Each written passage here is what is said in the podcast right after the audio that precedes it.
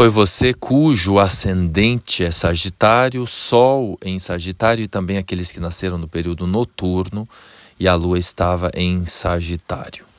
Nesse ano de 2022 e até meados de 2023, temos os eclipses acontecendo no eixo Escorpião-Touro.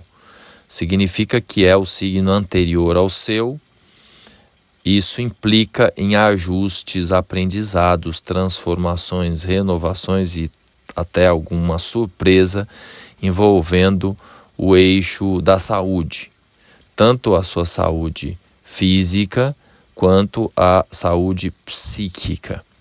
Uma dica fundamental para você nesse período é fazer limpezas, tanto limpezas físicas jogar fora aquilo que não serve, limpar, arrumar, doar, consertar. E também, que é até mais importante, porque o eixo do eclipse nesse período é o eixo, o eixo sul, né, que a gente chama de nó do sul, a cauda do dragão acontece em escorpião, limpezas lá no mais profundo do profundo do profundo da sua alma.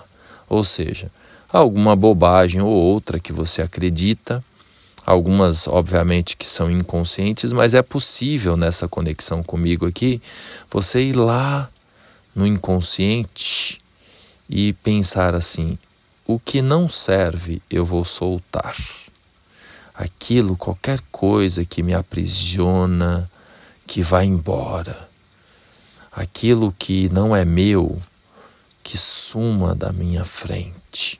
Então você mesmo, você mesma, pode ir lá no mundo interno, como se fosse uma auto-hipnose, e você pode fazer essa limpeza de alguma crença, de alguma bobagem, de alguma coisa que não agrega valor nenhum para a sua vida, e você pode limpar para gerar mais saúde física e psíquica, tá bom?